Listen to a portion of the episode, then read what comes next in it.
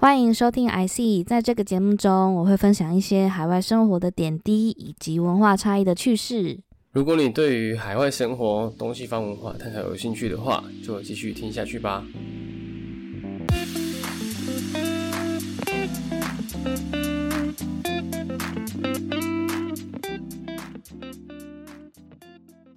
Hello，我是 Tiffany。嗨，我是 Evan。哎，问你哦，住在伦敦这一年，你觉得跟你想象中有差吗？因为你之前不是住在温彻斯特嘛，就是我之前有去过啊，就那边比较像是一个小镇，然后自然景观比较多，没有像伦敦是一个大城市。嗯，我觉得绝对绝对有差，就因为温彻它是一个历史悠久的小镇嘛。所以它基本上能逛的区域就是那条 High Street，就很多人都说英国每个城镇都会有一个 High Street，那那 High Street 就是聚集了所有日常会需要购物的店家。所以温彻它就是那个 High Street 以外，其他的地方全部都是自然景观，好山好水这样。那伦敦当然就是一个非常非常丰富的城市嘛，然后夜生活也很丰富，就像台北这样。住在这边也超过一年了。我觉得它是有超乎我的想象的，就是怎么说花费？对，这体验的方面，我觉得也有超乎我的想象。就我原本觉得伦敦它就是一个哇世界之都啊，然后它应该就是很非常富有那种历史气息，然后欧洲建筑的美感。我觉得就就是这些都是确确实实的，但我蛮惊讶的是，它其实体验的。事情有很多，就不管不管是用餐体验，或者是它有很多那种 immersive show，然后或者是是什么是 immersive show？沉浸式的歌剧。台湾是不是没有这种这种类型的东西？我在台湾的时候没有参加过，诶，嗯，因为我是那时候在伦敦，我就看到他有开演那个。Picky Blinder 的 immersive show，然后我之前就很迷那个 Picky Blinder 的那个影集，就觉得想试试看。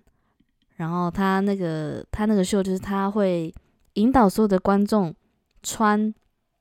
那个主题的衣着，然后他的门口不是一个剧场的门口，然后有座位，而不是，它是一栋建筑。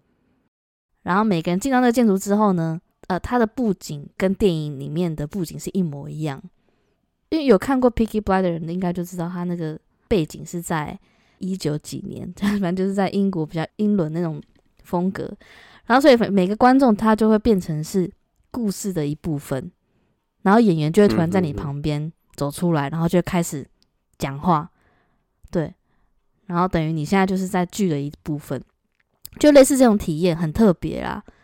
然后还有很多很多，我其实也还没有试过。就是伦敦的多彩多姿，我觉得是有超乎想象的。对，但当然花费也是。哦，因为我常看到，就是有些新闻就会在说，伦敦物价就是也一直有在涨，感觉好像涨得蛮蛮多的。对啊，真的很夸张。当然我知道全世界物价都在涨啊，我也没有认真去比较那个涨幅比是怎么样。但就我自己，我自己住在伦敦这一年，其实我有住两个地方。那因为伦敦它住不同地区的物价其实也会不一样，而且甚至有时候会差到快两倍哦。这个我也我也是，嗯，后来搬到现在这个地方的时候才才意识到的。因为以前在台北可能你会觉得蛮正常嘛。如果你在台北市中山区的 Seven 跟在台北市万华区的 Seven，它售价通常就是一样的，应该理论上是一样的啦。对，那如果是其他城市的话，我就不太确定，因为我记得在台湾离岛的 Seven 价钱会比较贵，但我不确定台湾本岛运输运输的成本。对，那可是，在伦敦哦，就光是在伦敦这一区里面，每一区的超市的售价都是会不一样的，就完全看说，就连连锁连锁的超市，对，连锁超市的售价都是不一样的。它的分区是非常的明确，就如果你是住在比较 posh 的地方，你去买一些生鲜生活用品的成本其实也会相对高。可是你的好处就是你住在一个比较安逸的区域，那边比较少复杂的一些呃，怎么讲？那边比较少复杂的可，能那边的社会组成比较没那么复杂。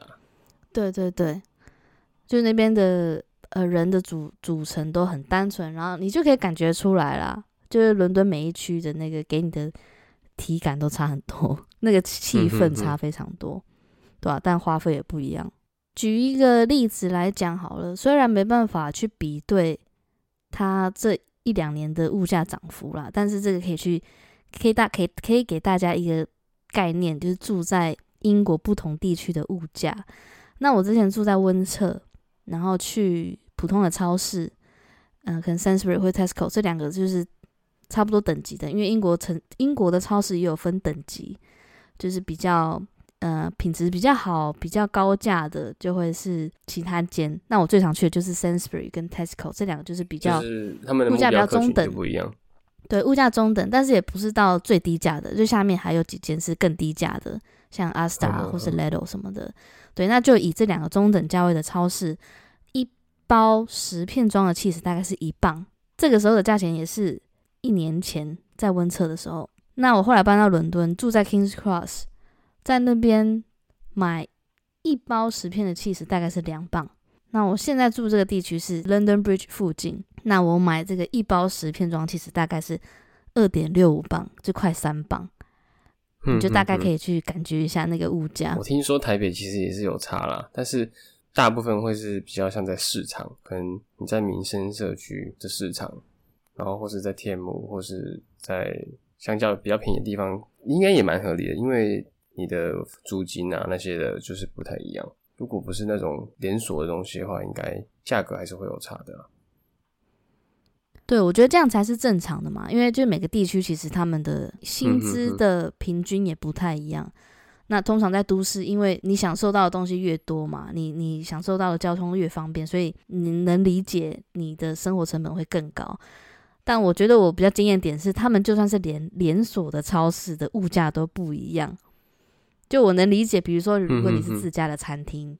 道台北的餐厅一定会比，比如说新竹的餐厅还要贵，普遍对吧？可是如果是连锁的呃生鲜超市，价钱光是在伦敦每一间就不那可是像在伦敦，你会觉得它的薪资比啊，可能你的日常花费跟你的薪资，相较于台湾会不会有很大的差异？嗯，其实大家都会很常讲说，哦，伦敦花费是高到很可怕啊什么的。嗯，这个就是这是事实，因为你光是生活所需哦，就是你不要讲什么去 shopping 啊，然后或者是出国，你光是只是买你这个礼拜要吃的东西，那像我自己本身，我大概三天会去采购一次，呃，我要吃的东西，三天分量的食物大概是花我大概四十嗯五十嗯磅，所以那这样大概台币台币多少？大概乘以2000块，对大，概两千块左右。嗯嗯嗯嗯，就大概是三天的量，所以这是不便宜的。不过我觉得也要根据薪资一起来比的话，因为在伦敦普遍薪资比起台湾来讲，应该也算是两三倍。所以如果去换算的话，其实我会觉得跟台湾没有相差多少，就是那个贵的程度。因为这边这么贵，可是这边薪资也高。高，对。很多人会说台湾物价便宜，但我反而会觉得很贵，因为台湾的薪资是算是相较于比较，相较于可能英国或是美国，还是比较低一点啊。对啊，或者是或者是不要以全世界去比，就以整个亚洲地区来比讲好了，我们都比像呃香港、新加坡、日本、韩国都还要低啊，嗯嗯，可是我们也没有低到哪里。对，也没有低到这么这么低，所以我觉得整体的那个痛苦程度是没有到大家想的这么可怕。我觉得比较痛苦的是这边的房租是真的蛮可怕。如果你真的要住到一个很舒适、很舒服的话，在伦敦如果没有可能一千五百磅，你是有点难找到这样品质的房子可以去租可是，一。千五百磅，如果在伦敦可以租到这样子的房子，这个真的很复杂，因为你要看你能够接受跟几个人住，然后你能够接受住到几区，因为伦敦有好几区嘛，那一区就是最嗯嗯嗯。中心，那数字越大就会越往外围。那有些人，如果你说你你想要那种 one bedroom 只有一个人住的那种 flat 的话，一千五就嗯。不要笑 想了，就不可能，就是没有两千是不可能住到，这是所以两千，你绝对是要跟别人2000就是一个月的房租就是台币八万块。对，就是房租真的很嗯很痛心啦，每一次缴房租都觉得我心在淌血。嗯像我之前有看过一个研究吧，就是他有说，可能房租大约占你的薪资的三分之一是正常的情况。那其实我觉得在嗯台北来说，应该是跟台湾的平均嗯薪资相较那个比例应该是差不多的啦。嗯嗯嗯，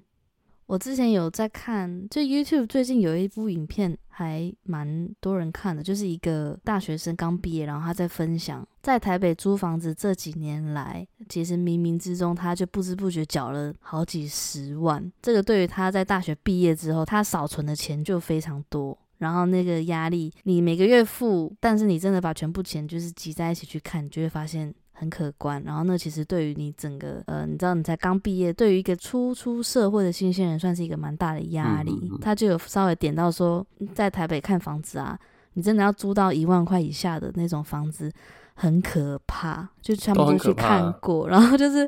根本就觉得不是人住的地方。然后或者是直接楼梯间就直接给你弄一个像房间，但那根本根本本身就不是房间呃，啊因为我之前有就有看过脸书，就会那种社团，然后就是会会有那种很夸张的房型，他就是不知道在哪里找到这个隔间，然后他就在里面装了一台冷气，然后再放一张床，然后他就是一个一个月就可以租七千块六千块，然后那地方看起来就是、看起来就很像那种咒啊，或者是那种台湾的那种鬼片里面的某个场景，会会在那边出现啊。你可能在那边看到遗体也不会太意外。对，但是在伦敦也有相似的，就很常看到那种哇，他讲的很很好，说哦，这是一个一房，你不用跟别人睡什么的。就是你看照片，他把那个房间，他把阳台改建成一个房间，哦，所以所以你就是有阳台的房间，因为你房间就是阳台嘛。就很夸张。对，就是什么东西，他说他是房间，他就是房间，就是他根本就不管他 实际上是不是。可以睡就好了。对啊，就是房价真的很看是在什么地区吧。呃，像台北的话，有些人就会考虑到交通的问题啊。可能有些人会需要搭客运啊，或是搭高铁、搭捷运。那每个的地区你要负担的交通成本就不太一样。这样的话，在伦敦它的差异大吗？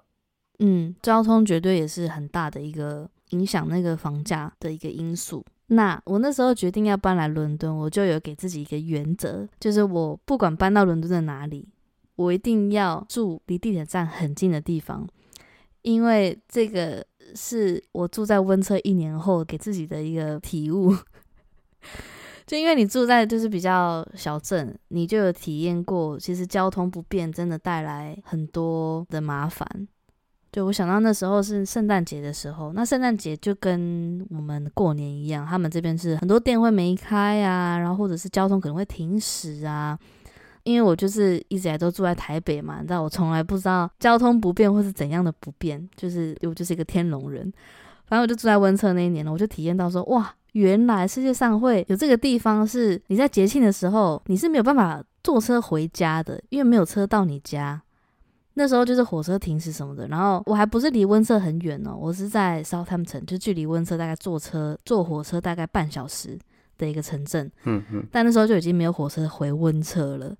然后我就完全陷入一个不知道要怎么回家的状态，然后那边也没有 Uber，你也不要想说要叫车什么，没有没有这个东西，没有计程车，没有 Uber，然后我后来是还好，我赶上最后一班末班公车，我如果没有搭上那一台。我就真的要在 Southampton 露宿街头。反正那时候就让我体验到说，哇，交通好重要。我就是如果要住在一个城镇里面，我一定要住在一个交通到哪里都很方便的地方。然后，所以住在伦敦，我住在伦敦这两个地方都是距离地铁站蛮近的。但是因为越近的话，你就可能要牺牲你房间的大小啊，或者是你生活的机能啊。可是通常距离地铁站近的生活机能都不会太差啦。像在台北，我记得，因为其实现在我也蛮，我也比较少搭捷运啦，大部分其实还是骑车啦。因为之前搭捷运，我印象中可能最低就是二十块吧，然后它可能可能到哪几站就是变二十五块，然后变三十块，变三十五块。最远如果说我们都从北侧为中心点来看的话，可能最远不会超过六十块吧。如果说从北侧到淡水之类的，不会到很高。如果说单趟这样搭的话，那这样的话，伦敦那边的地铁都大概会是怎么计费？伦敦的话，它也是算看你搭多远。就如果你都是只是在一区行动的话，那它可能就扣你单次的钱。但如果你是一区坐到二区，或是一区坐到三区，就是你的区离距离越远的话，它那个计次，它的那个计费就会更高。但最低一趟，你不管坐多近，它最低一趟就是二点八，二点八磅。所以这是就是要再往上加。那如果你是来回的话，你就可以想一下，即使你只是坐个，比如说每天需要坐四站到你公司，嗯，那你来回就差不多要花六磅在交通上。所以大概一天就是大概两百五、两两百六的交通费。对，那这个只是限于如果你你家距离公司都是在同一区哦。假如你今天要换线，或者是你是坐到二区。那它单程可能就会加上，可能就变成三点多。那你来回可能就呃六七八。但如果你用伦敦的那个 Oyster Card，它其实是会有 cap。如果你做到超过以前是六磅啦，但我现在有点不太确定，因为它后来好像有调整。就你做超过六磅的时候，它就会停在六磅。哦，就是会有一个上限这样。对，它会有一个上限。但如果你是用手机刷，因为现在伦敦地铁都可以用手机的那个 Apple Pay 直接刷。如果你是用手机刷的话，你就会很常，在半夜的时候突然收到 London Tube 的收费，然后就是八九磅就突然跳出来，你就会吓到，想说哈，我今天做一个，我只是去一个什么 博物馆，或者去上班，或者是上班下班，然后去其他站买个东西，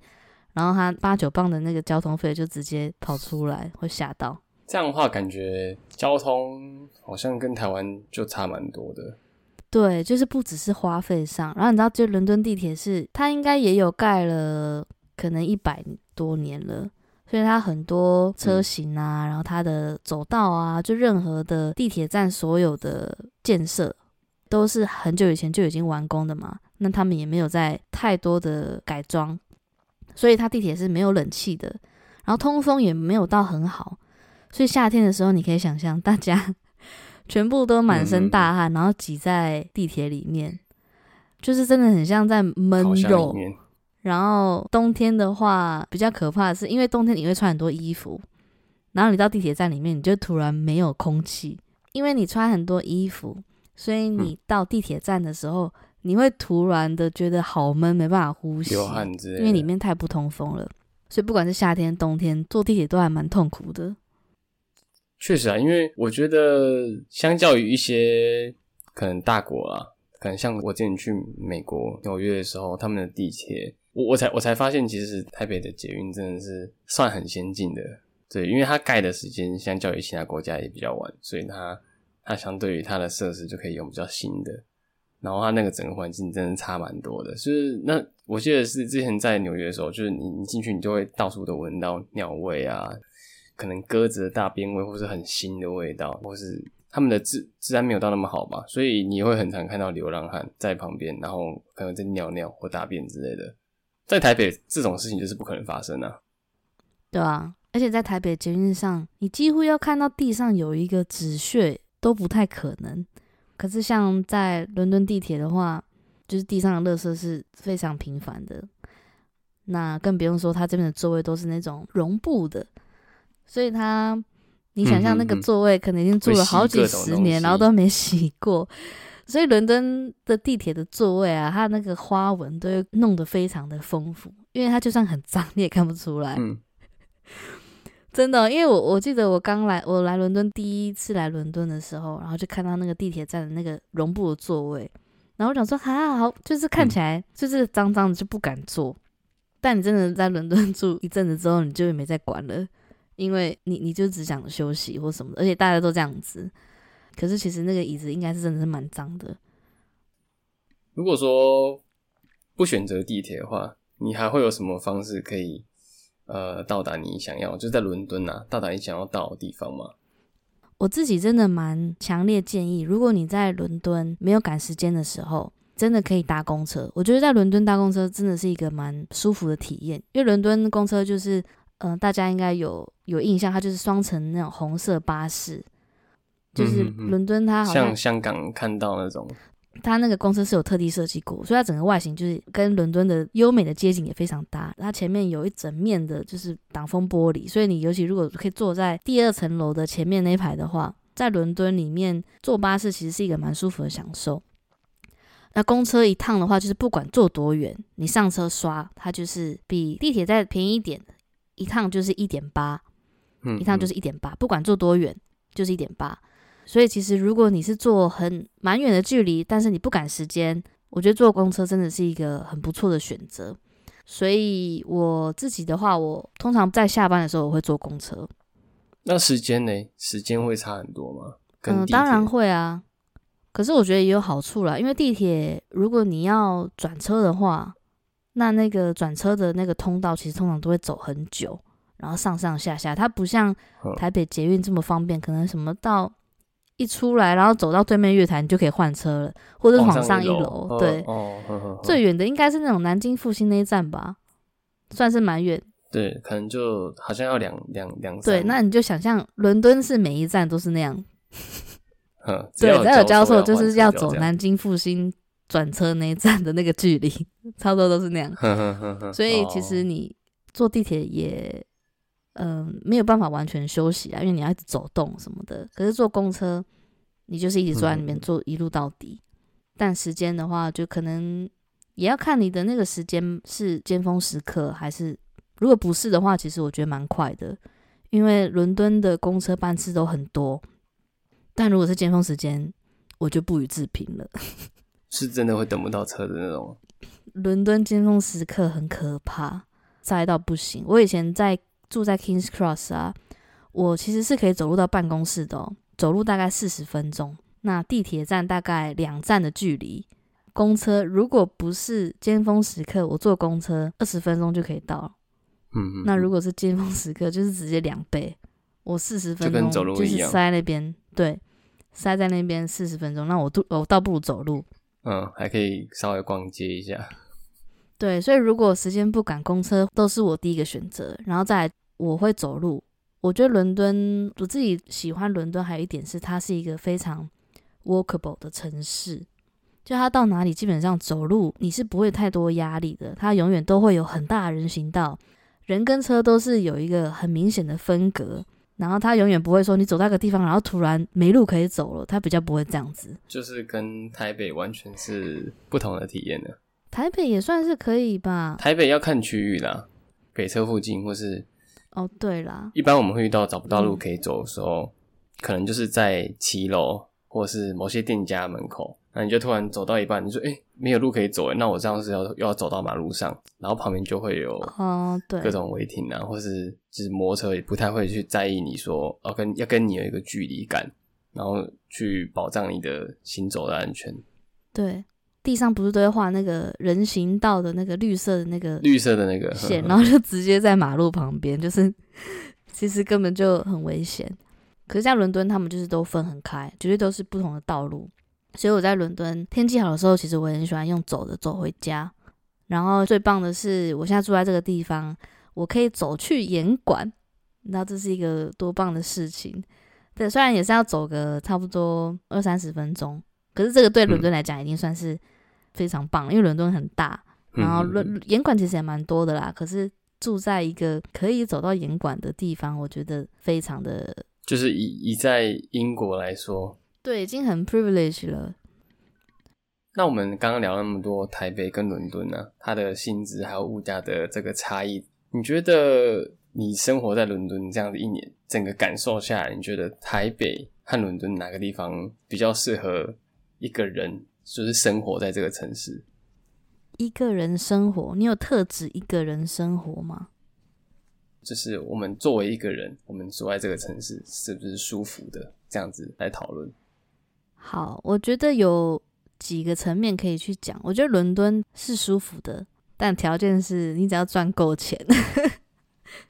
因 因为他的生活成本真的高到它有一定的门槛。如果听众你们是有想要未来在伦敦生活，或者是想要在那边留学，或者想在这边生活一段时间看看，其实上网都可以查到，伦敦它它会有一个中位数是大概要赚多少钱住在伦敦才可以同时体验伦敦多彩多姿的生活，然后也不会影响你的生活品质。嗯嗯其实就网络上有很多人类似这样的分享，我觉得大家可以去查一下。所以我觉得伦敦它是舒服的，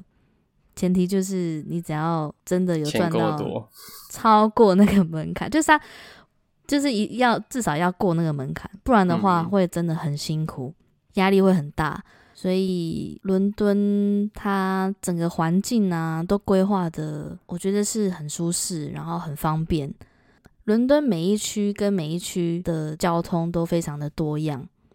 就地铁当然是可以，但它如果稍微远一点的地方，地铁也通，火车也通，公车也通。它光是用这三线连接在一起，可以去的地方就非常多。你永远不会有回不了伦敦市中心的问题，因为所有的公车它都是往市中心开，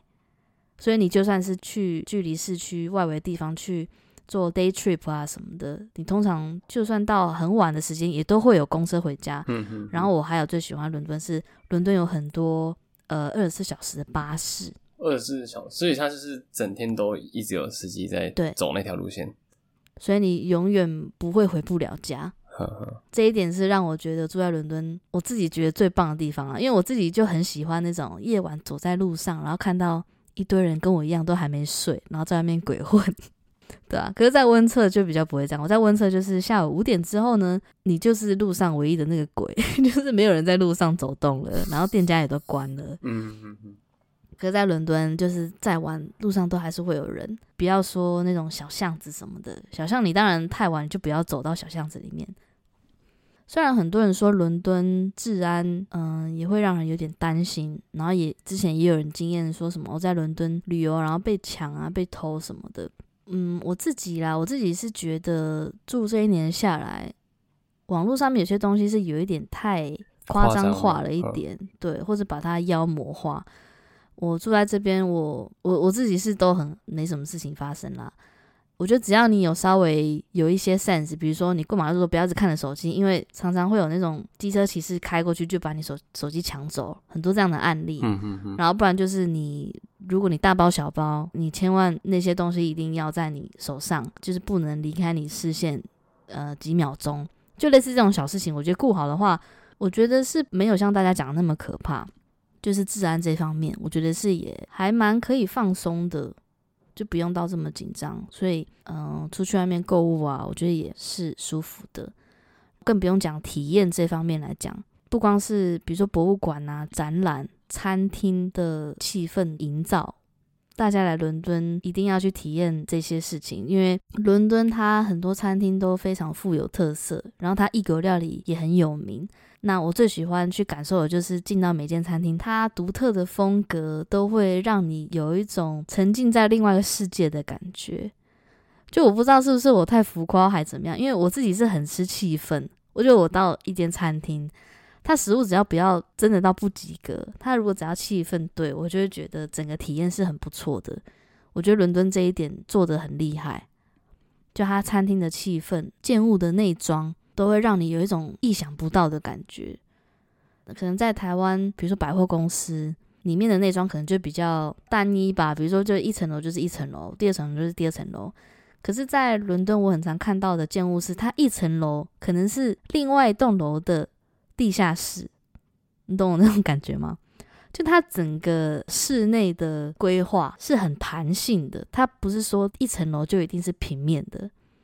它一层楼可能有高高低低，对，它可能有高高低低，然后它中间突然有一个连接桥通到另外一个地方，你会发现他们在这样这样算是工业吗？工业设计上或是建筑设计上就有很多的变化，然然后这一点我觉得是我自己是很喜欢体验的啦，就到现在都还是觉得发掘不完这样子很酷的建筑或者是很酷的餐厅。像我前面讲，它伦敦有很多很有趣的展览，甚至是我觉得这有在做突破，比如说像 immersive show 啊，然后像你去看他们的 theater，就是那些歌剧，嗯嗯嗯，然后他们歌剧，你去现场看，他们也会用一些很有趣的效果，就你从来不会想象到说，哇，他们怎么有办法把一个就是面对面真实演出的效果做成这样子？玩法很多，对，玩法很多，就是很有创意，所以。所以它有很多可以去体验、可以去探索，但是我会觉得伦敦它还是适合一个短期生活的地方，因为你在体验这些事情的时候，其实你也会耗费心力。那我觉得在台北，它就是一个它可快可慢，它可以按照你自己的步调，你想要过比较慢，那就是我觉得你就可以好好的过着你的步调。但我觉得伦敦比较像是大家都会一直推着你走，你就算想过得慢，你没办法慢下来。因为整个城市步调就是很快很急，嗯哼，然后很忙碌，各种各样的事情，就是你都来不及去一一的去享受它。那台北我就觉得它有更大的空间去调整你想要过怎样的生活方式吧。就如果你想要哦每天都真的比较 fine dining 的话，也很多啊。然后如果你每天也是想吃那种小吃夜市。就也很舒服啊，也算是真的台北人。对了，饮食的价格差异会很大的地方。就算你是 local，你也你你去吃 fine dining 也是正常，你去吃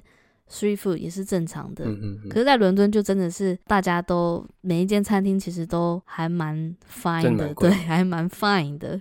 嗯，对，所以你就会觉得说，哦，你你偶尔其实也没有想要，你知道，真的都要吃这么好，你就是想要想要简单吃点东西，可是你又不想自己煮。可是就没有，就很少这样的选项，嗯嗯嗯，对啊，所以你就像我讲，你就有点被推着走嘛，你不得不这样子。可是，在台北，我就觉得它那个弹性更大，所以我觉得台北对我来讲会是一个，如果要长久住在那个城市的话，台北绝对是更舒服的。可是伦敦就是很值得去体验，然后去探索。好，那今天节目就到这边喽。今天分享一些还蛮琐碎的事情啦，但我觉得也可以给大家一点概念说。在伦敦的花费到底是怎么样？假如以后想来的话，也不会这么惊讶。如果你喜欢我们的节目，可以留言或者写信给我们。那也不要忘记在 Spotify 上面给我们好评哦。拜拜，拜拜。